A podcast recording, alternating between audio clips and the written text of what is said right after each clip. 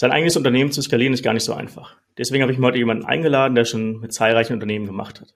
Johannes Rasch ist Geschäftsführer der Scaling Champions, hat sich der Skalierung von IT- und Tech-Unternehmen verschrieben und führt gemeinsam mit seinem Team jährlich über 100 Unternehmen in die Skalierung. Wir sprechen heute darüber, was es überhaupt bedeutet, ein Unternehmen zu skalieren, welche Hürden es dabei gibt und lassen auch die wichtigste Frage nicht aus. Brauchst du zum Skalieren einen Coach, der dir 10 bis 15 Leads pro Tag verspricht? Hallo Johannes, Schön, dass du da bist. Ja, sehr gut. Gutes Intro. Ähm, ja, freue mich sehr, dass wir da sind und hier miteinander quatschen und die Zeit verbringen. Was muss denn unser Zuhörer über dich und die Scaling Champions wissen, damit er unserem Gespräch heute folgen kann? Tja, gute Frage. Also zum einen ist es erstmal so, dass wir ziemlich gerne Wein trinken und äh, auch gerne essen gehen. Ähm, das ist ziemlich wichtig. Ähm, und ähm, nebenbei ähm, arbeiten wir eben mit IT-Unternehmen daran, ähm, echte Skalierung zu erleben. Und das heißt für uns eben nicht mehr Leads, ja, am Tag 20 Leads auf Knopfdruck am besten noch, sondern ähm, es ist schon ganzheitlicher. Es geht eigentlich darum, wie kannst du dein Unternehmen wirklich in eine Wiederholbarkeit bringen, eigentlich in allen Aspekten. Und das ist das, was wir machen.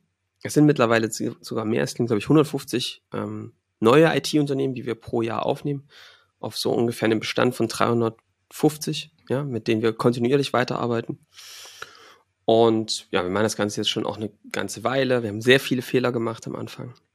Wir haben viele Fehler selbst gemacht, die mit denen wir jetzt ähm, auch mit Kunden, die wir schneller überspringen. Und so läuft das, ja. Wir sind jetzt, glaube ich, 17 Leute mittlerweile, ja, 17 und ähm, genau, haben, glaube ich, so ein paar Besonderheiten über die letzten Jahre gelernt, wie man es machen sollte und wie man es nicht machen sollte. Das ist äh, eine kleine Wissenschaft für sich. Äh, da können wir ja mal ein bisschen drüber quatschen. Genau, das ist auch der Plan für heute. So ist es. Was, ich, was muss ich dann als Unternehmen erreicht haben, damit ich so dieses Level von dem Scaling Champion erreicht habe? Also wie spüre ich, dass ich ein Scaling Champion geworden bin? Das ist eine sehr gute Frage.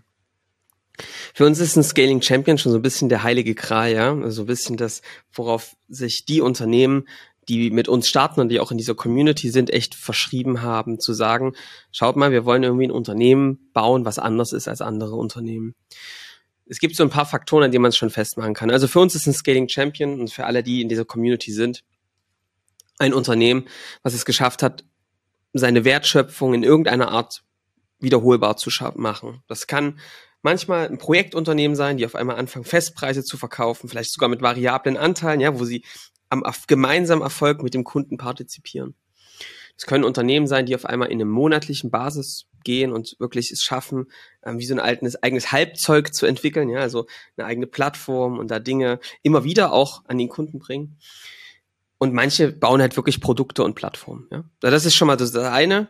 Warum ist das so wichtig? Guck mal, die viele verkaufen halt einfach immer noch ihre Zeit. Und das ist deswegen ein Dilemma, weil gerade in der IT-Branche einfach diese super teuren Fachexperten selten sind, teuer sind und immer, du bist immer im Mangel, du hast immer zu wenig Zeit. Und das größte Problem ist eigentlich, du verkaufst diese wertvollen Menschen, die du meistens auch noch sehr magst, für echt günstiges Geld nach draußen an deinen Kunden und siehst sie dann gar nicht mehr wieder. Und das ist ja eigentlich nicht der Sinn von einem Unternehmen, ne? Ja. Und, und deswegen sind wir dafür, das zu verändern. Ähm, das geht. Und das ist aber einer der Schlüssel, weil wenn du das schaffst, kannst du irgendwie ne, eine Systematik haben, mit der du Zeit gewinnst, wenn du mit mehr Kunden arbeiten, statt immer mehr zu verlieren, aus dem Mangel rauszukommen.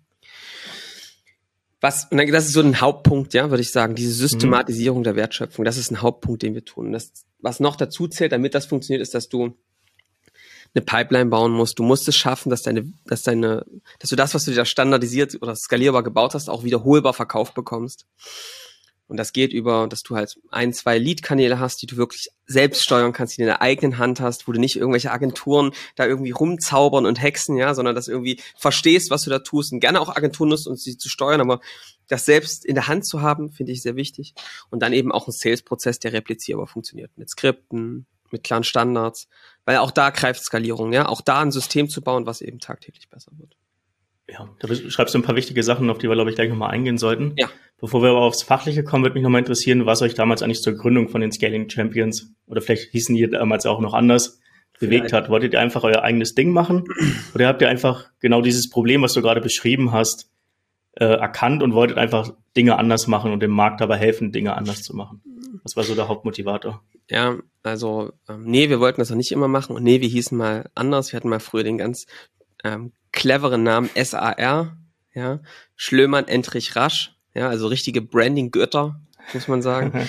ähm, und es hat auch ganz gut gepasst, denn was wir damals gemacht haben mit SAR waren ähm, Go-to-Market-Einsätze für IT-Unternehmen, aber auch für andere Kunden. Wir sind also hingegangen, haben genau geguckt, wie könnt ihr euch gut in den Markt reinkommen, wie könnt ihr das aufbauen. Es hatte schon ein bisschen was damit zu tun, aber einen ganz anderen Scope. Mhm. Und das haben wir gemacht und da sind wir voll reingelaufen, ne, Beratung, äh, Workshops. Ich habe, also ich hatte eine ganz entspannte 70, 80 Stunden Woche. Also super easy. Klingt gut, ja. Sah bei den Kollegen auch genauso mhm. aus. Und dann hat's mich mit 2018 ungefähr ähm, mit erwischt, eine Krankheit. Ähm, und da bin ich echt ziemlich vor die Wand gelaufen. Ähm, das war, da habe ich damals mit, boah, ich weiß nicht, 25 war ich da, glaube ich, war 26, hatte ich eine Lymphdrüsenkrebsdiagnose, ähm, was echt nicht so die geilste Geschichte ist, die man mhm. in so einer. Zeit, so wenn es so aufwärts geht, ne, und so so voll bist hörst. Und das krasseste war, ich habe halt sofort ans Unternehmen gedacht, nicht an mich, nicht an meine Freunde, nicht an mein Kind, was da bald auf der Welt war, ähm, sondern an die Firma. Und das war für mich ein extremer Wendepunkt, deswegen erzähle ich da auch drüber. Ich habe auch mit dem Andreas zum Beispiel schon ganz viel darüber gesprochen, weil ich finde, es ist wichtig zu verstehen, dass es manchmal so eine so eine Schicksalsschläge braucht, um mal anders zu denken. Wir haben so ein bisschen uns als Mission genommen, dass es nicht jeder krank werden muss und so einen starken Schicksalsschlag braucht, sondern dass es auch anders geht. Aber ich habe damals zwei Dinge verstanden. Erstens mal, ich darf nicht weiter der Engpass dieser Firma sein. Das Wissen muss auf mehrere Köpfe, es muss in Systeme, in Prozesse rein, es darf nicht so abhängig sein. Dieser Riesendruck, den man dann spürt, der muss weg. Und das Zweite, was mir klar war, wir müssen uns viel stärker fokussieren, wir müssen weniger Dinge machen und die dafür exzellent. Und dann habe ich Wunschkundengespräche geführt mit IT-Unternehmern, auch mit anderen. Und dann ist diese, habe ich witzigerweise mit denen gesprochen und ähm, lustigerweise haben die mir zwei Dinge gesagt. Also erstens haben die gesagt, ey Johannes, diese Auszeit, die du gerade hast, weil die hatte ich dann, ne? Vier Monate Chemo. Ich würde die Krankheit nicht haben, ne? Aber diese Auszeit, die hätte ich auch gerne mal, weil ich bin so am Ende.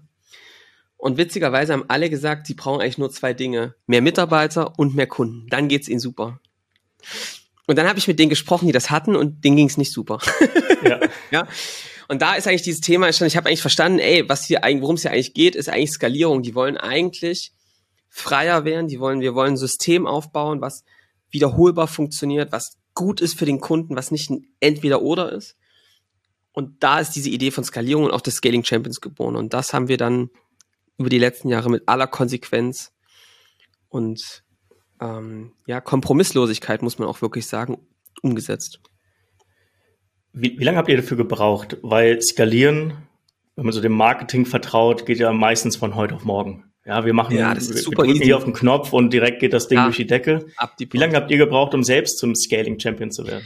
Ja, also das war ein ganz interessanter Prozess, weil ich auch noch eines verstanden habe oder wir eines verstanden haben, ist, ähm, wir haben so einen Spruch bei uns schon immer geprägt, eat your own dog food. Mhm. Also das, was wir unseren Kunden erzählen, müssen wir selbst erstmal getan haben, dann können wir auch authentisch darüber sprechen. Das fängt an bei Marketing, Sales, wiederholbare Wertschöpfung, freier Unternehmer, ja, Systeme, die exzellent laufen.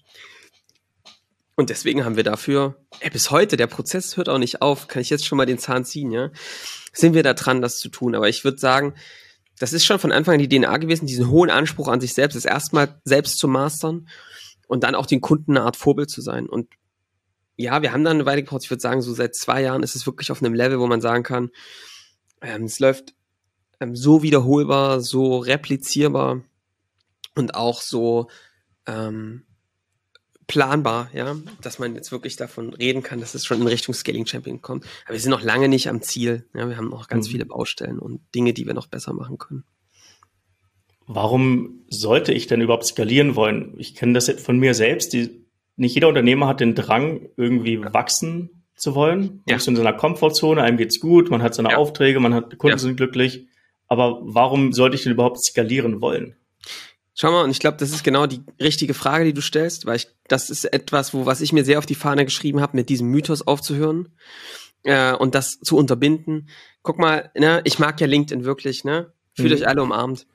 Aber es ist halt schon immer dieses Game, dass alle zeigen, wie sie größer, mehr Mitarbeiter, noch mehr Leute, noch mehr Geld reingeholt, ja. Ja. Und dass das das ist, was appreciated wird, ja, wo man sagt, ey, wow, ja. Aber man muss sich doch mal das erzeugt einen unglaublichen Druck bei ganz vielen Leuten. Ich weiß gar nicht, ob das allen so klar ist, ne? dass da du als Unternehmer dir erstens denkst, boah, das, da bin ich ja noch gar nicht und ich weiß auch gar nicht, ob ich das will.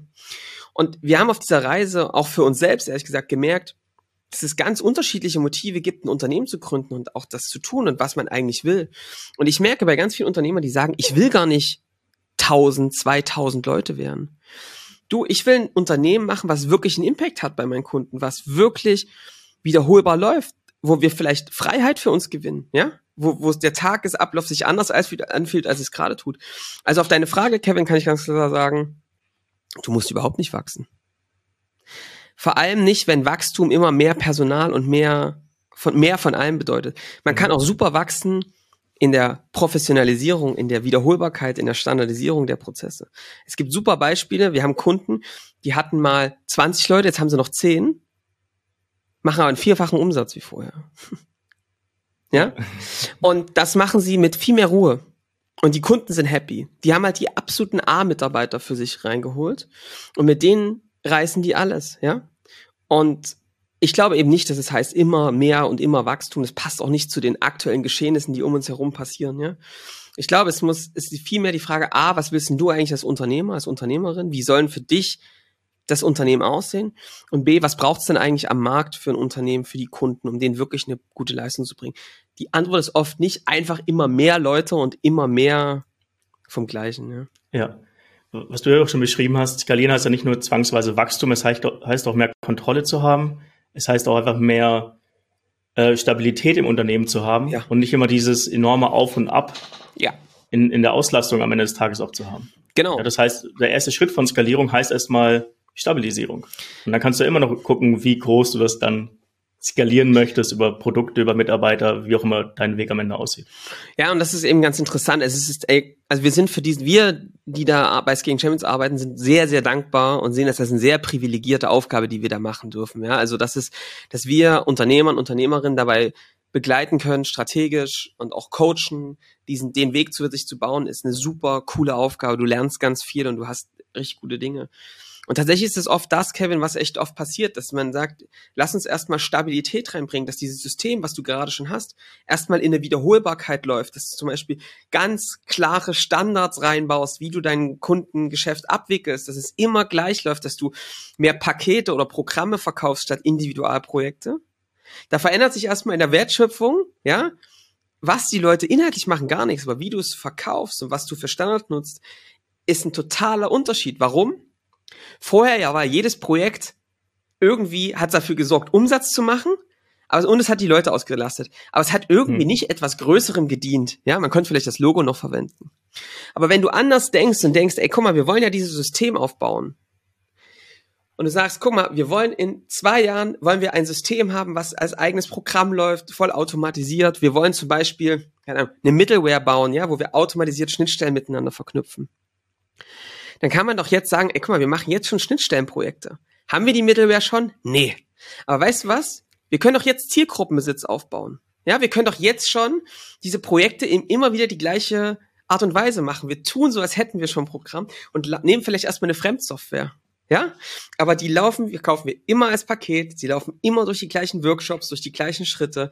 Es gibt einen guten Sales-Prozess, einen guten Upsell-Prozess und wir tun schon mal so, als hätten wir ein eigenes Produkt. Ja? Wie, wie oft kommen Kunden zu euch, die schon so ein Angebot haben? Ich merke das bei mir selbst ja. auch. Marketing hätte das Potenzial, viel mehr noch an Wachstum zu generieren. Ja.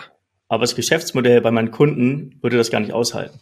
Wenn wir jetzt auf einmal den Hahn aufdrehen würden, würden die halt komplett landunter sein, weil sie gar nicht diesen Drang an Interessenten abfangen könnten mit ihrem aktuellen Angebot, mit ihrem aktuellen Geschäftsmodell. Wie ist das in der IT- und Software- oder in der IT- und Tech-Branche? Es gibt ja meistens schon aus meiner Perspektive Pakete, die die verkaufen, aber sie sind wahrscheinlich dann so, wenn ich dir jetzt heute zuhöre, meistens nicht so klar strukturiert und, und jedes Mal irgendwie so individuell zusammengewürfelt. Kevin, ich möchte eine kleine Geschichte dazu erzählen, um es mal plastisch zu machen, was in der IT oft mhm. passiert, ja? Was, wenn ich mit IT-Unternehmern spreche, dann sehe ich oft so halb eingefallene Industriehallen. Was meine ich damit? wenn ich mit Unternehmern spreche, wie die in der Vergangenheit ihre Produkte weiterentwickelt haben, dann ist es so gewesen, die haben lange in so einer Art Manufaktur gearbeitet. Ja, da kam ein Kunde rein, der sagte, ey, guck mal, ich brauche eine Website, ja, und ein anderer sagte, ich brauche ein internes System. Und weil man die Ressourcen hatte und im Zeit gegen Geldgeschäft, alles ist möglich, ja, der Fluch des alles mhm. ist möglich, hat man das gemacht. Also man war so eine kleine Manufaktur und hat das alles zusammengezimmert. Dann wuchs man immer weiter und du merktest so, boah, so viel Komplexität wir müssen das irgendwie standardisieren. Skalierung, lass uns ein Produkt bauen. Warum? Wir sind ja Techies, das können wir, ja? Wenn nicht in der IT, wo denn dann? Also, was machen die Kollegen? Neben ihrer Arbeit in der Manufaktur zum Feierabend, 15 Uhr pünktlich, tippelt eine ganze Brigade rüber und baut daneben so eine Fabrikhalle auf, weil die sagen, mhm. guck mal, bisher haben wir in unserer Fabrik Blechgießkannen gemacht, ähm, Gieß, äh, hier, keine Kaffeekannen und Blechdächer, ja? Und jetzt lass uns doch diese Gießkannen machen. Ich glaube, da gibt's einen riesen Markt für, hat irgendwie so ein Marketing-Guru mal gesagt, ja? Also tippeln die darüber und bauen neben dem Tagesgeschäft diese Fabrik auf. Ich verstehe das total, ist auch sinnvoll und bauen eine Gießkannenfabrik. Zwei, drei Jahre, mega anstrengend, immer im Mangel, das Dach fällt wieder ein, du musst es wieder aufbauen, ne? alles anstrengend. Und irgendwann, Kevin, ist dann die große Eröffnung, ja? Alle schleppen sich mit letzten Kräften dahin und sagen, so, jetzt kommt das Ding endlich mal auf den Markt, jetzt wollen wir Geld damit verdienen. Und dann schneiden sie ganz engagiertes Band durch. Und dann kommen auch zwei, die eine Gießkanne wollen, ja? Und du denkst dir so, ja, aber da könnten eigentlich noch mehr kommen, ne? Und dann kommt auch einer, der sagt, ihr Gießkanne nicht, ihr braucht eine Kaffeekanne, könnt ihr sowas? Und das passt aber nicht, ne?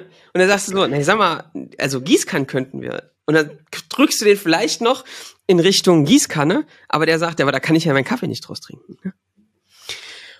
Und dadurch fängst du dann wieder an, an diese Fabrik so kleine Manufakturen ranzubauen. Und eigentlich hast du dann genau das Gleiche. Und das heißt also, auf deine Frage zu antworten, was ich vor allem erlebe, ist entweder, dass man sich nie getraut hat, sowas zu machen, weil man es bei anderen Scheitern gesehen hat, oder man dort eine Fabrikhalle schon stehen hat und sagt, ey, Skalierung haben wir schon versucht, forget it, kriegen wir nicht hin. Mhm. Und Kevin, was wir wahrscheinlich anders machen und was wir über die Jahre gelernt haben, wir haben das auch erst gemacht, wir haben auch am Anfang angefangen, Fabrikhallen zu bauen. Was wir heutzutage anders machen, ist, dass bevor der erste Stein dieser Fabrikhalle fällt oder ja, steht, gucken wir uns an, Gießkannen. Wer sind eigentlich die Käufer von Gießkannen? Und jetzt, bevor wir überlegen, was wir da machen, lass mal mit den quatschen. Wir kommen, wir gehen jetzt einmal raus, 20 Gießkannenleute, wir reden mal wirklich alle mit denen und dann kriegen wir vielleicht raus, das ist so eine kleine Omi, ja, die schleppt die ganze Zeit diese schweren Gießkannen durch ihren Garten. Und da stehst du dann davor und denkst du so, die bräuchten einen Wasserschlauch, ne? Die bräuchte eigentlich einen Wasserschlauch. Ne? Mhm. Und dann ist super, dass wir keine Gießkannenfabrik gebaut haben, sondern gesagt haben, liebe Omi, pass mal auf, ich glaube, wir haben eine Idee. Du kannst uns noch nicht sagen, dass du einen Wasserschlauch brauchst. Vollkommen okay, ja? Wir würden mal in so drei, vier Wochen mal wiederkommen mit einer Idee, wie es aussehen könnte, ja? Mit Prototypen. Und so bauen wir Sales-Prozess und Angebot in einem Guss. Erstmal eine erste Generation. Läuft schon standardisiert, dann die nächste, dann die nächste. So machen mhm. wir das. Ja, das ist schön beschrieben. Marketing läuft für mich genauso ab. Du musst einfach den Zielkunden, deine Zielgruppe in die Mitte stellen. Ja. Versuchen, das Verständnis systematisch zu erhöhen. Ja. Und basierend auf dem Verständnis für deine Zielgruppe dein Marketing optimieren. Ja, so und ich meine, ich kenne es von Ingenieuren, du hast es gerade von IT-Lern und äh, Entwicklern beschrieben. Oftmals entwickelst du einfach komplett ohne die Zielgruppe, ohne den Kunden ein Produkt, weil du einfach verliebt bist in die Technik, verliebt bist in das, was möglich ist. Ja. Aber halt komplett den Bezug zur eigentlichen Realität verloren hast. Und Kevin, ich möchte noch, noch eins dazu sagen, ne, für jeden, der jetzt hier gerade zuhört. Es hat noch ein Problem, warum das nicht funktionieren wird bei euch. Die Produktprojektwippe. Was meine ich damit? Guck mal, du hast deine Manufakturarbeit, dein tägliches Projektgeschäft, das bringt dir Geld, ist immer dringend, ja. Auf dieser, das stell es vor, das Projektgeschäft, ja, die Manufaktur, das ist euer Tagesgeschäft und die Fabrik zu bauen im Nachmittag, das ist euer Produkt, ja, das, was euch rausbringt in die Strategie. Auf dem Projektgeschäft sitzt ein Riesenelefant. Geld, dringliche Kunden, ja, das ist das, was schon hier. Und auf dieser Produktwippe, da sitzt so eine kleine Maus. Du wirst es so nicht kippen. Es geht nicht. Mhm. Das, was du schaffen kannst, ist zu sagen, wie können wir es schaffen, dass diese Produktisierung sehr schnell zu unserem Alltag wird. Und das ist, Kevin, glaube ich, ganz, ganz wichtig für jeden, der tut. Wenn ihr euch mit Skalierung beschäftigt, macht euch so eine Art Multigenerationsplan. Überlegt euch, wir wollen in drei Jahren mal so eine Fabrik haben. Okay? Und wir haben jetzt verstanden, was es braucht. Wie können wir denn zum Beispiel erstmal in unserer Manufaktur Gartenschläuche fertigen, aber wiederholbar so eine richtige Warteschlange an Gartenschlangenkäufern schaffen? Ja? Und dann wird auf einmal, wirst du merken, ey, guck mal, das läuft. Wir besetzen von Anfang an unsere Nische. Wir werden bekannt dafür. Es gibt immer mehr, die da kommen, ja? Und dann kannst du im nächsten Schritt fangen. Wir fangen erstmal mit einer kleinen Halle an. Die finanzieren wir uns aus dem Cashflow. Oder wir holen dann Geld, aber dann wisst ihr ja schon, dass es funktioniert. Am Ende ist das so ein bisschen eine Risikoreduzierung für dich als Unternehmer oder als der, der das macht. Und zum anderen musst du es schaffen, das ist ganz, ganz wichtig, dass das, was du dir da strategisch überlegst, deine Produktisierung sehr schnell mit deiner Realität zu tun hat, damit die Leute das sofort nutzen können. Ja, und auch merken, ey, guck mal, das bringt was. Was du gerade beschreibst, ist ein sehr starkes Umdenken, glaube ich, in der Führungsriege von solchen Unternehmen. Ja. Wie oft stehen sich denn diese Unternehmer selbst im Weg, wenn es darum geht, dann skalierbare Prozesse langsam zu entwickeln? Weil an sich ist ja mein eigenes Baby. Ich weiß ja eigentlich alles besser. Jetzt kommt jemand von außen daher und zweifelt so ein bisschen meine Art und Weise zu arbeiten an. Ja laufen da viele Probleme? Müsste erstmal den Unternehmer selbst mitnehmen und den vielleicht so ein bisschen, sag mal, umprogrammieren? Also, bevor sie wirklich auf diesen Berg der Skalierung, wie ihr es ja gerne bei euch im Marketing ja. ähm, nutzt, aufsteigen können? Genau, also der Berg der Skalierung ist steinig und es ist, ich glaube, zwei Dinge sind ganz wichtig. Wir sehen uns so ein mhm. bisschen als Guide diesen Berg hoch, ja? Was ich von der Haltung ganz wichtig finde, und das, das arbeiten wir ganz aktiv mit allen unseren Kollegen dran, ist, dass wir es nicht besser wissen. Sicherlich haben wir Erfahrungswissen und ein paar Dinge getan, aber jeder in seinem Umfeld hat mit dem, wie er so denkt und tut, erstmal recht, weil er ja diese ganzen Dinge erlebt hat. Und soll ich dir mal was sagen? Hätte ich nicht damals so einen Schuss von Bug bekommen, voller Härte, wäre ich bestimmt noch viele Jahre mit Workshops rumgelaufen, weil ich gedacht habe, das kann nicht gehen. Es kann nicht gehen. Ja? Es ist, mhm. also daher, ich habe da ein totales Verständnis, kein Mitleid, ich habe aber ein Verständnis, ja. Was unsere Aufgabe ist, ist, eine andere Seite zu zeigen, dass es anders gehen kann. Und das machen wir eben, indem wir natürlich ein paar Dinge zeigen können, aber wir, indem wir vor allem die Community sprechen lassen. Wir bringen relativ schnell Unternehmer zusammen, die vor einer ähnlichen Herausforderung standen, aber das gelöst haben. Und die sagen, ich mhm. verstehe, wo du herkommst. Guck mal, bei mir hat's da und da Klick gemacht es geht, ja. Und guck mal, Kevin, ich merke halt, die Unternehmer, die sind halt wirklich, die haben es auch nicht leicht. Die rennen die ganze Zeit in diesem System. Das raubt die Kräfte. Und dann verlierst du auch irgendwann so ein bisschen das Zutrauen, die ganz großen Sprünge zu machen, ja, mit dieser Organisation, die sich manchmal so träge anfühlt. Und da geben wir immer so das Signal, es sind, es ist meistens das System, nicht die Leute, die hier das Problem sind. Das gilt für den Unternehmer als auch für die Mitarbeiter wir können halt das System weiterentwickeln ne? und, und verändern so und dann verändern sich auch die Leute. Aber ich sage dir auch ganz klar, ähm, neben dem, was wir mit dem System machen und diese Skalierungsschritte, die wir inhaltlich tun, ist unsere Aufgabe, das Ganze gemeinsam mit den Unternehmern zu denken, Ängste sich anzuschauen, zu gucken, wie muss es sein, damit es für dich sich gut anfühlt und ähm, auch über eigene mentale Hürden zu springen. Mhm. Das ist unsere Hauptaufgabe. 90 Prozent der Zeit passiert genau das. Hätte ich jetzt auch gesagt, weil ich kenne es ja von mir selbst auch, ja. das reine Wissen, das wir an unseren Kunden kommunizieren, ja. Ganz ehrlich, da kannst du auf Google gehen, du findest ungefähr alles irgendwo schon mal geschrieben. Genau. Das Wissen gibt es. Ja. Aber das Wertvolle ist ja die Umsetzung und da merkt man erst, wo die wirklichen Probleme auftauchen. Die Probleme finden halt meistens hier oben im Kopf statt und gar nicht so wirklich in irgendeinem Tool oder in irgendeiner Art und Weise, wie ich in den Markt kommuniziere, sondern meistens sind sie mentalen Blockaden, die man sich selbst so aufgebaut ja. hat oder diese mentalen Muster, die man sich geschaffen hat, die Probleme, die einen wirklich daran hindern, am Ende des Tages zu skalieren. Also und Kevin, hast du, da gebe ich dir vollkommen recht. Ich, ich sag auch immer mehr, also klar, wir haben Expertenwissen, wir haben kurze Videos, wir haben irgendwie Vorlagen und auch noch so ein Riesenboard, mit dem man sich wirklich wie Malen durch Zahlen durcharbeitet, weil wir es halt echt, ich glaube, mit einem mhm. Team von vier Leuten permanent dieses Wissen aus den Projekten wieder zurückschieben. Wir haben auch so ein Playbook gebaut, wie bei How I Met Your Mother. Ähm, Barney Stinson, ja. Nur nicht für Mädels, sondern für Lead-Generierung, also wie, welche Taktiken gibt's. Aber ich sagte auch am Ende ist das, was wir machen, vor allem Execution-Programm. Also, ähm, sich einen klaren Plan zu machen, das Wissen an der richtigen Stelle, aber dann mit Ambition und Fokus das umzusetzen und jemand zu haben, der einem auch in den Arsch tritt und auch mal ne, die letzten 20 Prozent mit einem wirklich fertig macht, damit man eben schnell vorwärts kommt. Und mhm. das haben wir in den letzten Jahren fokussiert, ja. Jetzt hast du gerade gesagt, ihr habt vier Leute, die an eurem Produkt arbeiten. Ja. Brauche ich, um zu skalieren, wirklich ein Produkt? Nee. Brauchen wir nicht. Brauchen wir nicht. Ähm, ich glaube, ich habe, wir haben super coole Beispiele von Leuten, die ähm, wirklich mit guten Projekten das hinkriegen. Hochstandardisierte Projekte, die mit extrem guter Guidance, Festpreise. Wir haben den Kunden, die sagen, hier, pass mal auf, ich mache dir deinen B2B-Shop, ja? Wie lange habt ihr angesetzt, wie lange ihr dafür braucht? Okay, bis Dezember, ja? Ich sag dir, ich mache dir den zu dem Fixpreis fertig, ist ein bisschen höher bei der Konkurrenz, ich sag dir aber auch noch was. Ich glaube, dass wir den bis November, bis Oktober fertig schaffen, kriegen. Wenn wir den bis dahin fertig kriegen, wollen wir 30 Prozent von euren Gewinnen aus dem Jahresgeschäft, die ihr über den Shop macht. Ja? Skaliert ohne Ende. Mhm. Und ähm, wir und und es geht, ja. Und du, es gibt aber auch andere, die verkaufen einfach Wissen, ja, gebündelt gut und also du kannst, es gibt ganz viele verschiedene Spielarten und ich sage immer so, wie Reife gerade, ja, wie äh, auf der Skalierungsebene. Du kannst da unterschiedliche Stärken machen und ich finde immer auch wichtig, eine nach der anderen zu gehen und nicht gleich immer. Ähm, es ist nicht realistisch, sofort aus dem Projektgeschäft direkt ein hochskalierendes Produkt zu bauen. Das, das ist nicht immer clever, so einen Schritt gleich zu machen.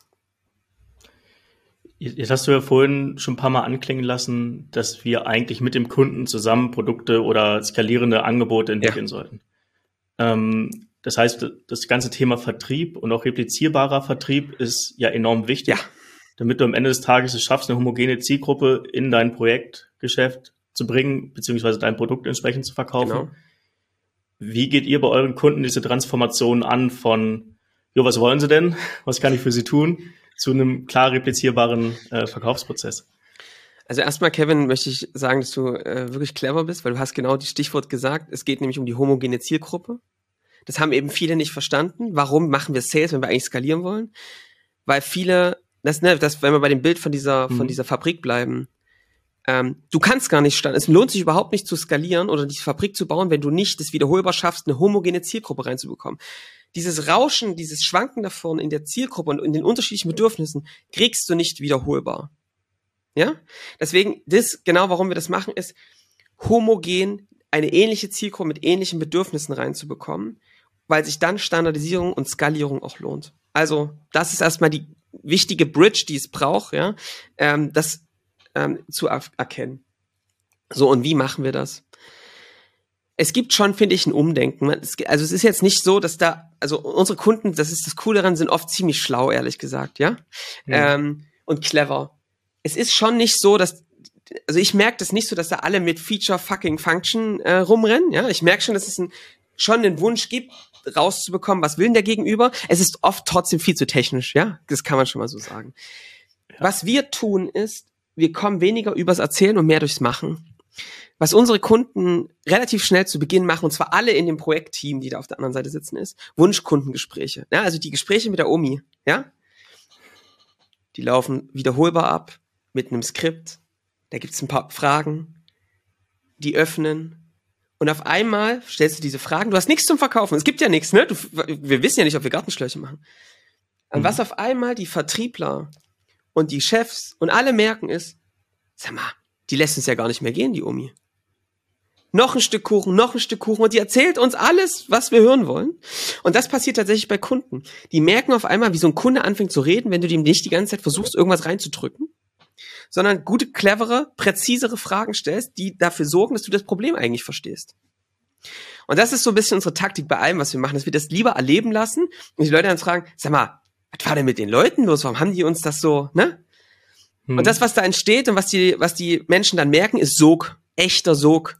Weil ganz oft die nach den Validierungsgesprächen ähm, diese Kunden, ne, diese ersten Leuchtturmkunden fragen, wie geht's denn jetzt hier eigentlich weiter?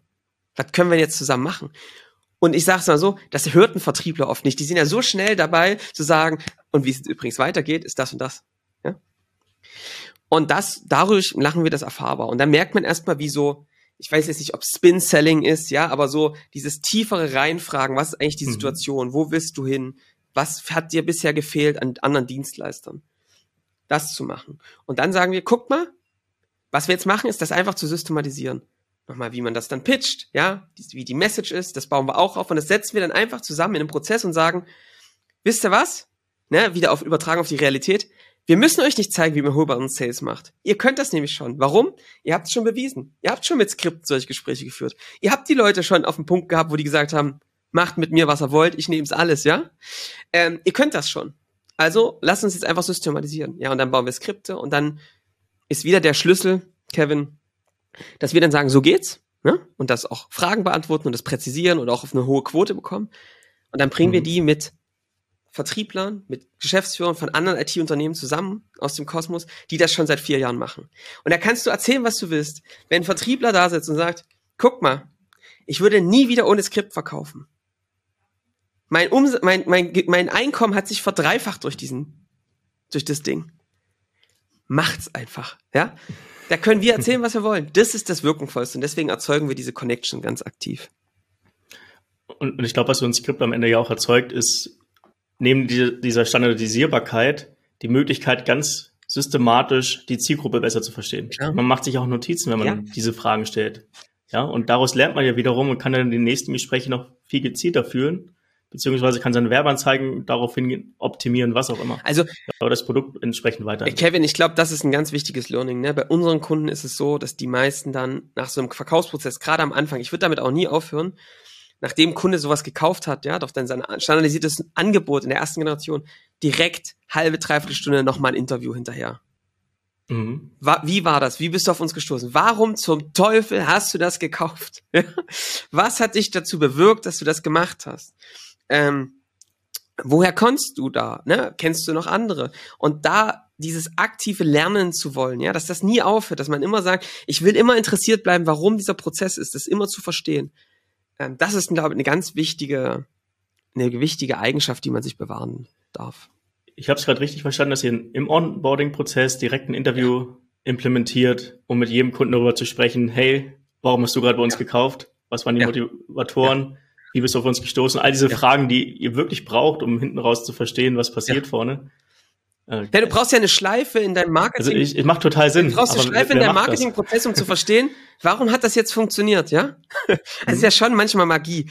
Da meldet sich irgendjemand für ein White Paper an, eine Woche später ist er in einem Webinar, auf einmal meldet er sich und dann geht es bei uns manchmal Termin, alles klar, gekauft. Das dauert, das dauert manchmal ein paar Stunden. Und da muss ja. man sich schon mal fragen, wie kann sowas passieren? Also was haben wir da getan, auch bei Kunden, auch bei uns, damit das passiert ist, weil das ist, glaube ich, ganz wichtig. Du, es ist krass, wenn du das mal verstanden hast, wie sehr du solche Dinge planen kannst, wenn du sie bewusst tust. Aber dafür musst du das auf eine bewusste Ebene bringen. Für, ich tue es für mich, aber vor allem für das Team, dass die ne, auch einen mhm. Blick dafür entwickeln. Ja. Habt ihr für euch selbst so einen Knotenpunkt entdeckt, bevor die Verkaufsgespräche stattfinden, wo fast jeder Kunde mal durchläuft? Ja. Sind das immer Leute, die, sage ich mal, mindestens sechs Monate euren Podcast gehört haben? Oder was sind so die, die, die Punkte, wo fast jeder durchläuft, bevor er mit euch am Ende des Tages Also ich glaube, das überzeugendste Argument ist unsere Weinliste. Mhm. In jeder Podcast-Folge gibt es einen Wein der Woche. Und diese Weinliste, wir sehen das ja das Google Doc, da ist immer was los. Du, ich sag dir, da ist Betrieb. Man kennt ja irgendwann auch seine Pappenheimer, aber du siehst richtig, es ist echt herrlich, müsst ihr mal machen. Am Freitagabend ist da Hochbetrieb auf unserer Weinliste. Mhm. Nee, also ich, ich merke schon, klar, ey, durch den Podcast, das ist super, wir kriegen krasses Feedback und die Leute sind, ich habe da manchmal Menschen, die echt toll sich die Folgen anhören, richtig viel rausnehmen auch schon.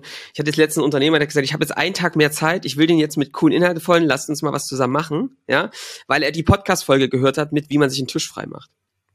So, mhm. und das ist natürlich mega. Du, ansonsten, ähm, wir machen ein Webinar, wir haben Paper und was sicherlich gut ist, ist, wir haben, wir rufen, wir telefonieren auch mit den Menschen, weil wir merken, dass, ähm, dass du auch, das ist für uns wichtig, nicht mal schnell irgendwas verkaufst, sondern, weißt du, die Leute sind in unterschiedlichen Situationen und es ist nicht immer sinnvoll, mit sofort mit Skalierung zu starten. Manchmal mussten sich Dinge auch beruhigen.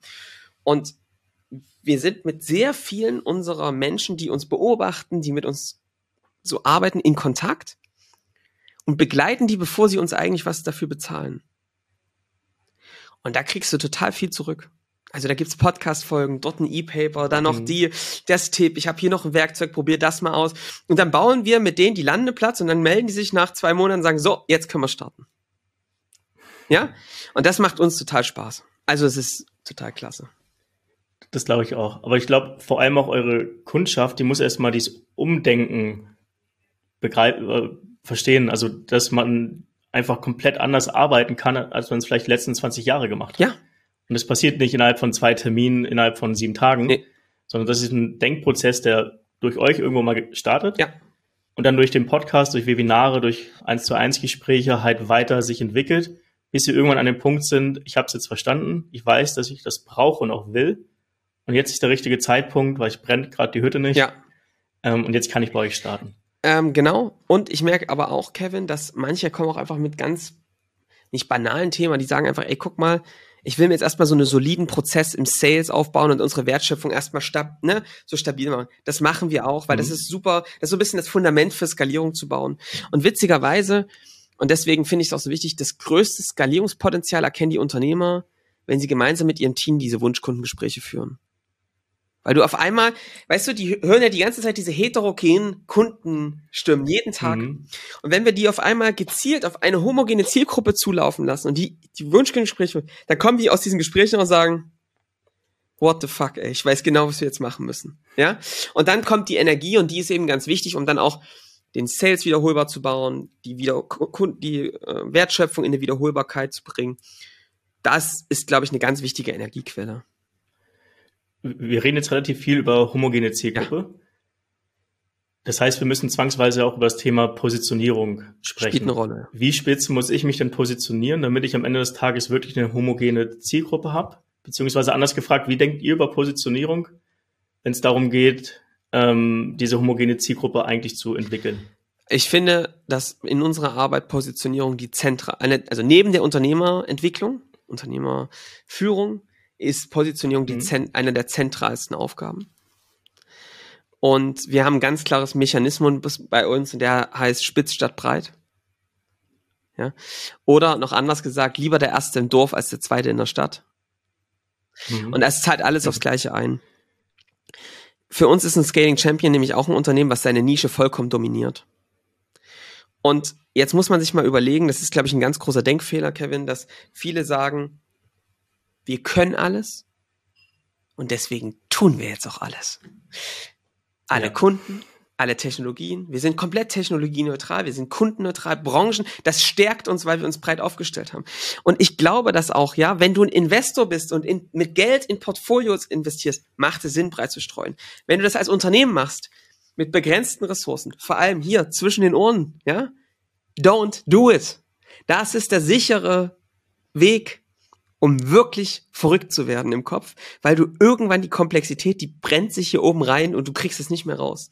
Deswegen ist es schon so, dass wir sagen, spitz rein in eine Zielgruppe, in ein Use Case. Es gibt verschiedene Möglichkeiten, sich spitz zu positionieren. Use Case, ähm, Zielgruppe, Technologie, gibt es verschiedene Möglichkeiten.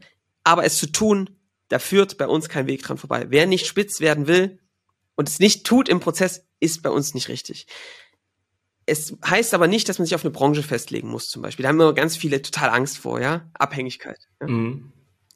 Äh, wir haben zum Beispiel ein Systemhaus, ja. Systemhaus, die machen ja normalerweise, alles. ja, alles, ja. Kisten schieben, ja. Aber die sind total smart und die haben gesagt, guck mal, weißt du, was wir machen? Wir haben viele KMUs bei uns. Da würde man jetzt sagen, uh, ist schon ein bisschen spitzer, aber eigentlich auch noch nicht genug. Und was sie dann erkannt haben, waren, die haben gewisse Kunden bei sich gehabt, die immer das Gleiche wollten. Die haben nämlich gesagt, die, die haben, sind so CIOs von so Mittelständlern, ja. Aber CIO ist ein mhm. bisschen viel gesagt. Also die machen die Technik, ja, sind IT-verantwortlich. Und die haben gemerkt, die Leute sind so genervt von diesem operativen Betrieb dieser ganzen Systeme, die haben gar keine Zeit für einen strategischen Blick Digitalisierung. Und die haben sich als Systemhaus darauf spezialisiert zu sagen, wir managen deine komplette IT, du als Maschinenbauer, und dafür bilden wir dich zum Digitalisierungsprofi aus. Also durch uns kriegst du dieses operative Quatsch, Troubleshooting weg. Das machen wir. Und gleichzeitig bilden wir dich aus und bringen dich mit anderen CIOs von Mittelständen zusammen und bilden euch aus zu absoluten Digital-Champions. Das ist eine geile Positionierung. Ja. Da geht's nicht mehr um Technik. Ja, das machen die auch. Damit machen die auch echt gut Geschäft. Standardisierte Verträge. Die machen mindestens genauso viel Geschäft mit der Ausbildung der Digitalleute. Und, Kevin, maximaler Zielgruppenbesitz. Wer soll denn ja. da noch kommen? Ja? Wer soll denn da noch kommen? Du kannst sie auch nicht mal rausdrängen. Nee, kannst du vergessen. Die wissen doch immer, ja. wer sie ausgebildet hat. Und das ist wirklich clever. Und sowas machen wir. Und also die Antwort ist ganz klar. Positionierung ist der King, ist das zentralste Werkzeug, was wir bei unseren Leuten ausbilden. Da gehen Wochen drauf, die Leute darin auszubilden, das Wissen zu kondensieren. Weil das ist nicht trivial. Und ja, das ist schon der entscheidende Hebel. Weil ich, wir merken einfach, wenn du dann Anzeigen schaltest, wenn du Kampagnen machst, auch wenn du Vorträge hältst, je spitzer das ist, kann ich euch wirklich sagen, über 300 IT-Unternehmen, 400, mit denen wir das gemacht haben, ja, je spitzer das ist, je konkreter das auf die Zielgruppe ist und je konkreter das auch in der Sprache der Zielgruppe ist, desto besser greifen all diese Dinge. Ansonsten fliegt das, wenn du das allgemein hältst, hast du es A noch nicht verstanden und es fliegt einfach an der Zielgruppe vorbei. Die kriegen das gar nicht mit, die lesen es gar nicht. Also Mut, spitz zu sein, ist der entscheidende Hebel. Aber was du auch gerade schön als Beispiel genannt hast, ist, spitz heißt nicht, ich arbeite jetzt nur noch für Friseure und mache nee. die IT-Systeme. Ja, du, du kannst auch in einer, Horizont oder eine horizontale Arbeit mit einem Use Case Klar. und damit relativ breit eigentlich, wenn man es von außen betrachtet, aufgestellt sein, aber mit einem ganz spitzen Use Case im Markt, der dich halt wiederum sehr klar positioniert. Du Kevin, wir haben Unternehmen, die machen nur Digitalberatung von ähm, äh, Betriebsräten. Würde ich auch nicht machen wollen. Machen die aber. Sind super profitabel mhm. damit. Ja? Aber durch alle Unternehmen hinweg. Hat nichts mit Branchen zu tun. Ja? Betriebsräte wird es immer geben, glaube ich. Ja. Das, das kann jetzt jeder finden, wie er will. Ja. ja. Ähm, jetzt haben wir relativ viel, viel, über Standardisierung, Automatisierung, Digitalisierung gesprochen. Ja. Wie viel Flexibilität und Agilität muss ich mir denn als Unternehmen noch bewahren, um trotzdem auf Marktveränderungen ähm, oder auf veränderte Kundenwünsche irgendwie reagieren zu können? Mm, ja, ich glaube, das ist eine ganz zentrale Rolle. Ich glaube, dass genau das dadurch passiert. Also, natürlich baut man ein System, was erstmal wiederholbar funktioniert, ja. Was passiert denn dadurch? Ich kann jetzt an unserem eigenen Unternehmen berichten. Ne? Früher waren alle unsere Consultants draußen verkauft. Das hätte jetzt bedeutet, vielleicht noch zwei, ein, zwei im Sales, ja, und dann sind 14 Leute draußen. Mhm. Bei uns sind es jetzt aber, glaube ich, wir haben sechs oder sieben, die permanent Kunden begleiten, ja. Und dann haben wir Fachexperten, die nur auf einem Thema drauf sind. Also die machen nur Positionierung. Wir haben zwei Leute bei uns, die kümmern sich 24-7. Bei uns wird nicht geschlafen und kein Feier. kümmern die sich, denken die an Positionierung. Die sehen jeden Kunden, die sehen, die, es gibt eins zu eins Check-ins, die sehen auf den krassesten Konferenzen und kümmern sich darum, was passiert da draußen am Markt. Was ist der heißeste Scheiß, den müssen sie ins Unternehmen tragen, ja? Das da ist, glaube ich, wichtig, das aktiv zu machen. Also das heißt, wichtig, du musst verantwortungsvoll mit der Zeit umgehen, die du gewinnst durch Standardisierung. Du musst sie nutzen, ja. um neue Marktimpulse aufzunehmen, Wissen aufzubauen, dein Produkt krasser zu machen. Dann ausruhen in der, am Strand, später dafür, jetzt erstmal krasser werden, mehr Input reinsammeln. Ja? Und für mich als Unternehmer ist es zum Beispiel, ich habe total Freiraum. Ich bin in keinen Projekten drin. Ich bin nicht mehr im Vertrieb drin. Ich weiß manchmal gar nicht, komme ins Büro, ich weiß gar nicht mal, manchmal gar nicht so richtig, was ich machen soll. Aber ähm, nee, was ich eben mache, ist ganz, ganz viel mit Kunden telefonieren. Wunschkundengespräche. Mhm. Ich führe ganz oft auch diese Gespräche, ne? Warum hat das eigentlich jetzt hier geklappt miteinander? Ich freue mich total, ne? Aber warum hat's geklappt, ja? Und um zu lernen, was passiert da draußen am Markt. Und da kann ich wieder sagen, Positionierung verbunden mit Spezialisierung schützt total. Weil, ey, du ne ganz eng dran bist an deinem Kunden und du immer verstehst, was entwickelt sich eigentlich als nächstes? Was tut sich, ja? Und dafür die Zeit hast, am System zu arbeiten. Also ich glaube, ja, du brauchst Agilität. Du brauchst Agilität, um neue Expeditionen anzustarten. Und das ist so ein bisschen meine Aufgabe. Ich bin Expeditionsanführer. Nicht Leiter, das macht jemand anders, organisiert jemand anders, die Übertragung ins Tagesgeschäft. Aber ich mache die Expedition mit gleich einer Kundengruppe. Ne? Wenn ich ein neues Produkt baue, nehme ich mir direkt meine 20 Kunden, mit denen ich direkt Validierungsgespräche mache. Und bei uns sieht der Prozess heute immer noch genauso aus. Und mach mit denen, baue mit denen, mach mit denen Expeditionen und baue ein neues Produkt gemeinsam mit denen. Jetzt hast du gerade gesagt, dass du ja kaum noch im Unternehmen selbst aktiv ja. bist. Das heißt, du hast Mitarbeiter, die deinen Job, dein Know-how an den Kunden transportieren können. Ja. Welche Rolle spielen Mitarbeiter bei der Skalierung? Hat man in der Regel schon die richtigen Leute oder merkt ihr bei euren Kunden, dass sie erstmal neue Leute finden müssen, um diese ganzen Skalierungsgedanken am Ende des Tages auch irgendwie in die Umsetzung zu bringen? Ich glaube, da gibt es schon verschiedene Stufen.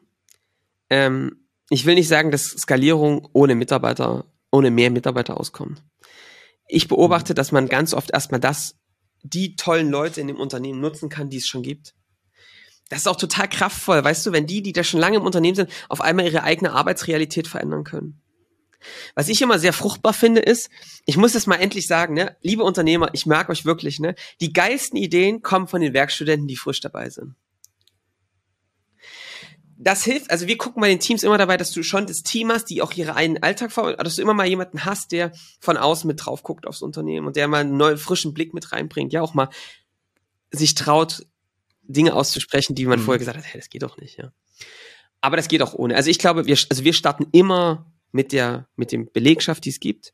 Da kann man sehr viel machen, weil oft die Systeme nicht so effizient sind, dass, ne, auch wenn alle voll sind, ist es oft überhaupt nicht so, dass da die Grenzen erreicht sind. Man muss es anders organisieren. Erstmal den Tisch frei machen bei den Leuten. Das ist immer so unser erster Schritt.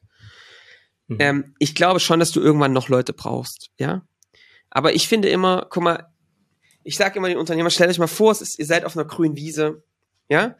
Was ja viele machen, Kevin, ist, wenn sie sagen, sie wollen skalieren, dann stellen die jetzt endlich mal einen Vertriebsleiter ein oder einen Head of Marketing, der jetzt mal richtig die Skalierung vorantreiben soll. Und die versuchen jetzt, weil sie auf alleiner Flur sind, ne, die haben halt nicht das Ownership über den Gesamtprozess, sondern nur, ja, mhm. die versuchen dann über diese Wiese irgendwie zu stolpern und die kommen auch irgendwo raus und der Vertriebler und dann wieder der, aber irgendwie ist es nicht aus einem Guss. Und was die Aufgabe ist, und das ist schon das, was wir machen, ist, dass wir alle zusammensammeln und als ein Team über diese Wiese laufen. Ein Weg.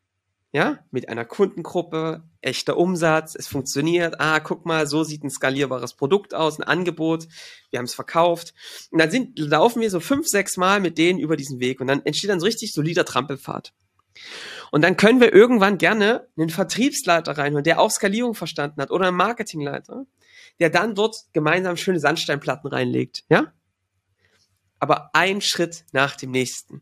Erstmal verstehen, das ist Unternehmerinnenaufgabe und dann viel mehr Leute reinhauen. Weil auf ein ineffizientes System mehr Leute drauf zu hauen, macht die Kopfschmerzen in der Regel viel, viel größer, als sie vorher jemals waren. Ja, aber was du ja indirekt auch sagst, ich habe in der Regel schon die richtigen Mitarbeiter. Ich brauche keine ja. neuen Mitarbeiter. Das Problem ist das ja. System in dem sich die Mitarbeiter momentan ja. bewegen. Und das Fiese ist, das heißt, Kevin, dass die guten Leute durch ineffiziente Systeme in der Regel richtig ausgespuckt werden. Aber richtig. Mit. Vollgas. Die gehen als erstes. Ja, das, das habe ich auch in, in einer Podcast-Folge, weiß gar nicht, bei wem du zu Gast warst, ähm, gehört, dass du ein richtig unangenehmer Mitarbeiter ja. warst, weil du es gehasst hast, in solchen Systemen zu arbeiten, und dein kreativer Kopf einfach am Ende da drin gar nicht wirklich funktioniert hat. Ich glaube, ja, ich glaube, dass viele das Paradebeispiel von einem schlechten Mitarbeiter, sage ich mal. Total. Ich glaube, dass viele unserer Kollegen, mhm. also wir sind wirklich so eine Art Selbsthilfegruppe. Die sind alle Leute, wo man sagt, ey, war cool, aber irgendwie haben die auch immer ein bisschen genervt in den Systemen, ne? Mhm. Ja. Ich, ich kenne das von mir auch. Ich habe im Mittelstand, Großkonzern, Adidas, Siemens Healthineers, ich habe sämtliche Konstellationen und sämtliche Größen von Unternehmen irgendwo ja. mitgenommen und ich habe mich nie wirklich wohl gefühlt. Es lag aber nie an der Organisation. Ich meine, guck dir Adidas ja. an. Ja, du, du gehst nicht zum Mittagessen, du gehst Volleyball spielen. Ja, das ist eine ganz andere Art und Weise, miteinander zu arbeiten. Enorm bereichernd. Aber trotzdem bist du in ein System gefangen, wo du dich als Mitarbeiter nicht so wirklich weiterentwickeln kannst wie in der freien Wirtschaft. Ja, und das hat bei mir irgendwann dazu geführt, auch als Querdenker dann, vielleicht falsches Wort, aber als, als Querdenker sich selbstständig ja. zu machen und so ein bisschen die eigenen Visionen zu verfolgen. Und ich glaube, das haben viele Unternehmer und auch viele Geschäftsführer eh gemeint, dass sie sich, ich glaube, es geht nicht um Unterordnen. Es geht darum, dass man Fehler erkennt, dass man Probleme sieht und sie nicht beheben kann. Weißt du, Cap? Und dann tagtäglich mit diesem Stein im Schuh irgendwie weiterlaufen muss. Ich habe mich immer gefragt, was ist denn das eigentlich, ne? Auch bei mir. Mhm. Und oft ist das so, es sind oft sehr ähnliche Motive bei Unternehmern und Unternehmerinnen, merke ich. Es ist ganz häufig, ja, ich sage es nicht immer, etwas aufzubauen macht einem Spaß. Man baut was auf, man sieht das, was passiert ist mit den eigenen Händen, ja. Und irg irgendeine Art und Weise Freiheit. Da ist irgendwie Freiheit ein höheres Gut als nur Sicherheit, weil sonst würde man diesen Step nicht machen, ja? Ja. Und das ist, wo ich sie dann immer kriege, die Unternehmer, weil ich dann sage, guck mal, erinnert dich doch mal an die Zeiten, als ihr gestartet seid. Kannst dich noch erinnern, wie das Bock gemacht hat? War auch bestimmt anstrengend und hat bestimmt auch, da war die Sicherheit nicht so da, ne? Aber da hat diese, diese Freiheit gespürt und dieses Aufbauen, den Fortschritt.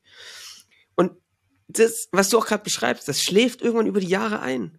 Du verwaltest irgendwann dieses System und da musst du höllisch aufpassen, dass du nicht unglücklich wirst mit. Und deswegen ist es so wichtig, da wieder Energie reinzubringen und sagen, komm, das musst du nicht akzeptieren. Du kannst Freiheit und etwas aufbauen. Das geht in deinem eigenen Unternehmen. Ne?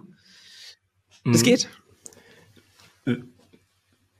Wie schaffst du es, diese Energie aufrechtzuerhalten? Für mich? Ich meine, du wirst auch an den Punkt kommen, dass, ähm, dass du in dieser Komfortzone dich dir gemütlich ja. machst.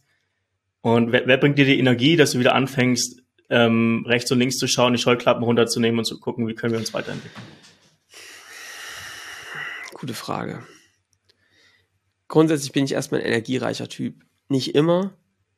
Und ähm, also es gibt zwei Antworten. Die erste Antwort ist, ich habe für mich eine Entscheidung mal getroffen. Das liegt, dass ich, also rückwirkend ist meine Krankheit, ist einer der glücklichsten Umstände, jetzt neben der Geburt meiner Kinder, die ich so ähm, erlebt habe. Bei mir ist eines gezeigt hat, ich hatte, war früher sehr getrieben, ja. Ich bin jetzt immer noch auch nach vorne, ja, aber guck mal, ich habe da mir war nicht so klar, ob das jetzt noch was wird. Und da habe ich mir so gedacht, wie bei so einer Waage auf Teer zu drücken, null, und ab jetzt ist alles Plus. Also ich spüre eine hohe Dankbarkeit für das, was ich mache. Und auch wenn man ein schlechter Tag ist, dass ich das überhaupt erleben darf, auch negative Sachen, ist für mich mhm. total cool. Ja. Und dass ich ähm, so eine Dinge lösen kann, Probleme, finde ich super. Ich sitz nicht davor und denke mir, oh Gott, oh Gott, sondern ich sehe das als ein Training. Ich habe jetzt, ne? Das ist aber was, woran ich sehr lange arbeite. Und jetzt komme ich eigentlich zu dem zweiten, entscheidendsten Punkt. Das sind vor allem unsere, meine Kollegen und mein Team. Es ist einfach, wir haben über die letzten Jahre, weil wir immer sehr große Härte zu uns gegenseitig hatten, was so die Ehrlichkeit, Transparenz, Offenheit angeht, eine Kultur bei uns, wo wir, wir haben jetzt letztens am Freitag, kann man, also ich muss sehr vorsichtig sein, wie mir das erzählt, aber wir waren unterwegs, wir haben stundenlang miteinander meditiert. Ähm, hohe Offenheit und sich die Dinge auch mal so zu sagen, ne? Was sind die krass die größten Ängste? Ähm, da wurden Briefe füreinander geschrieben, was man an dem anderen schätzt, ja? Und das ist wie eine Familie. Es stärkt halt enorm und gibt Energie, wenn du weißt, du hast ein Umfeld, was sich so hält und gleichzeitig auch auf Performance und auf Fortschritt irgendwie ausgelegt ist. Und das Gleiche erziele ich halt auch, oder erzielen wir auch bei unseren Kunden. Ne? Wir haben halt Kunden, die uns unglaublich pushen. Also die wirklich sagen, kommt Jungs, ne, die nächste Stufe. Was kommt jetzt als nächstes? Und, ähm, und das zusammen ist, glaube ich, schon so das Umfeld, was uns sehr viel Energie gibt als Unternehmen. Was du ja nicht beschreibst, ist schon eine richtig schöne Aufwärtsspirale. Die, die hat irgendwann mal angefangen, sich ja. zu drehen und beschleunigt sich eigentlich mit mehr Kunden, mit mehr tollen Mitarbeitern, mit mehr, mehr guten Ergebnissen bei den Kunden immer weiter selbst. Und natürlich sage ich das jetzt, ne? Dazwischen waren so viele Niederschläge, so viele was nicht funktioniert hat. Wir haben bestimmt, ey, also anderthalb Jahre dafür gebraucht, einen Funnel zum Laufen zu bekommen. Den ersten. Und dann haben wir uns wie mhm. Schneekönige gefreut über den ersten Kunden, der, keine Ahnung, ich weiß es nicht, 500 Euro der Lied gekostet hat, ja, oder so, keine Ahnung. Ja. Und, äh, und das ist, also das ist, das, da gab es ganz viele Rückschläge. Ja, das ist, ähm, aber insgesamt, klar, das ist schon der Weg, ne, wie wir das, wie das für uns gut funktioniert. Ja, wer, wer auf dem Berg will, macht es nicht in der geraden nee. Linie, da wird es immer Rückschläge geben. Nee, auf keinen Fall. Gibt es ganz viele, ich sag mal, Gletscherspalten, Lawinen und du musst da auch durch. Das sage ich auch immer unseren Kunden. Wir werden euch nicht vor der Lawine schützen. Es muss, man muss sie auch erlebt haben. Wir krieg, ihr kriegt einen Rucksack, damit ihr nicht untergeht. Ja, hier dieses aufblasbare Ding. Und wir haben auch ein paar Techniken, wie man da oben drauf bleibt. Aber es muss rumsen, damit man auch das Gefühl hat, man hat das selbst gebaut. Weißt du, es ist, mein Kollege Vincent hat mal gesagt, es ist eben nicht die Gondel der Skalierung, es ist der Berg der Skalierung. Und auf dem Berg, wenn du das, wer das einmal gemacht, ich war, ach Kevin, guck mal, du bist doch das perfekt, du warst doch auch jetzt letztens, ne? Wo warst du? Ich war gerade auf der Zugspitze. So. Wenn du dann hochfährst mit der ja. Gondel, ist das ein ganz anderes Gefühl, als wenn du da selbst hochgelaufen bist, richtig? Ja, Was ist der Unterschied?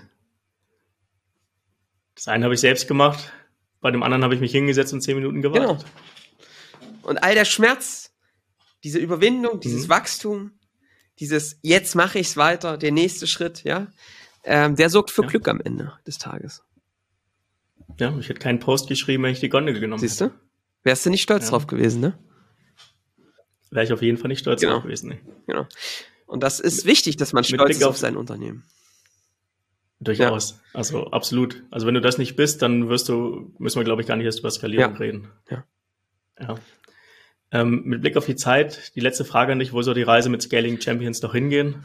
Wie sieht für euch das nächste, das nächste Level aus? Ähm, das ist eine gute Frage. Für uns ist es ganz, ganz klar, dass wir wirklich ähm, viele echte Scaling Champions schaffen werden.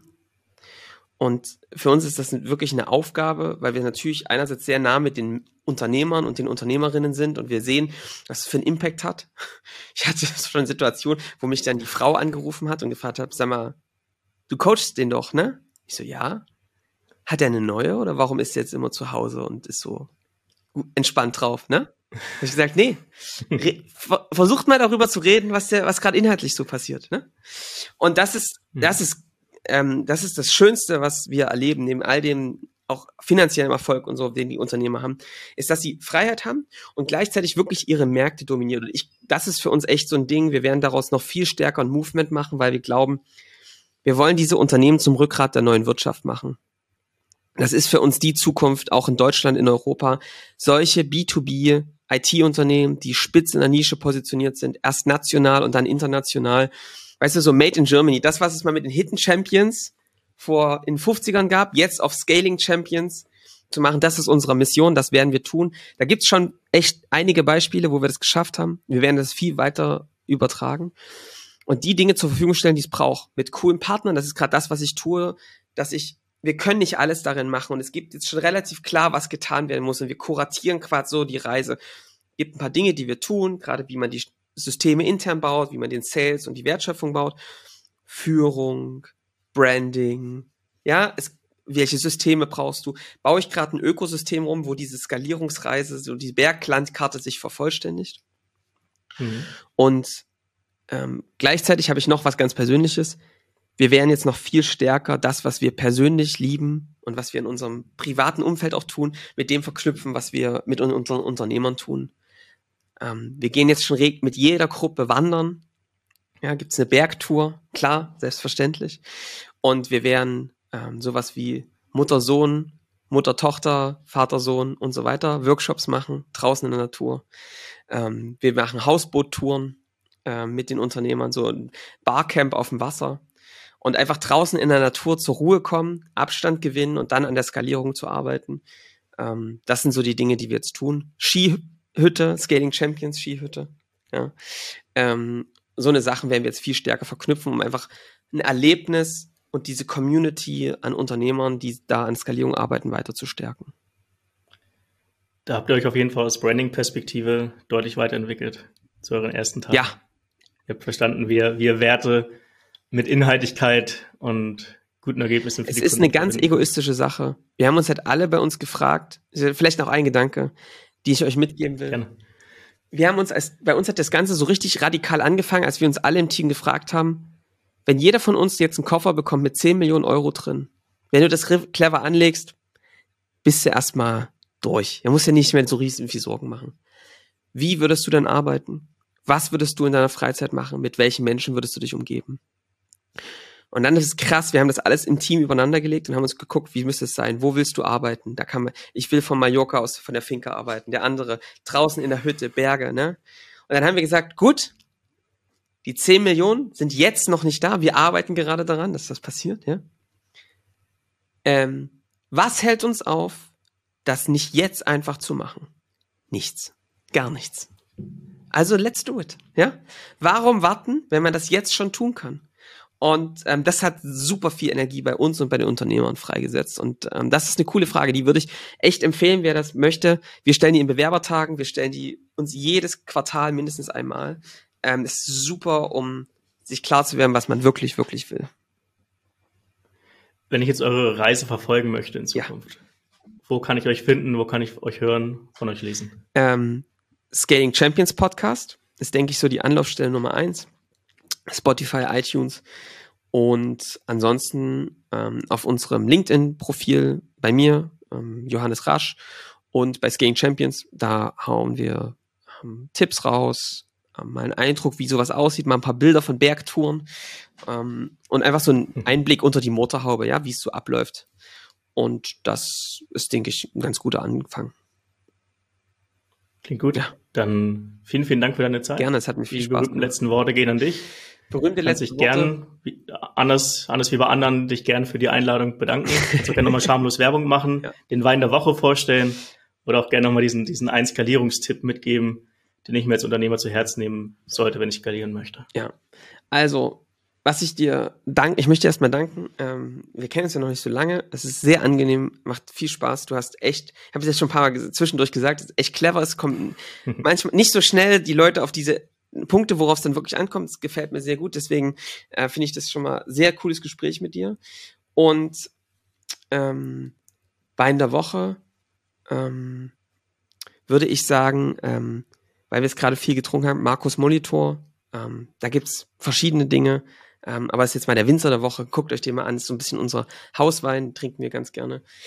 Und ansonsten der Skalierungstipp ist für mich, ähm, das Gras ist immer grüner auf der anderen Seite. Ähm, wenn ihr skalieren wollt, guckt mal nicht darüber, was die anderen alle machen und was man noch alles machen könnte, wenn man mal dieses Unternehmen nicht an der Hacke hätte, ja, sondern überlegt euch doch mal, sag mal, können wir nicht für die Zielgruppe, die wir sowieso so lieben, ein Angebot bauen, was immer wieder ähnlich ist? Das ist mein Skalierungstipp. Fangt damit an. Das ist die viel besser als irgendwo in der Ferne zu schweifen mit irgendwelchen abstrakten Dingen.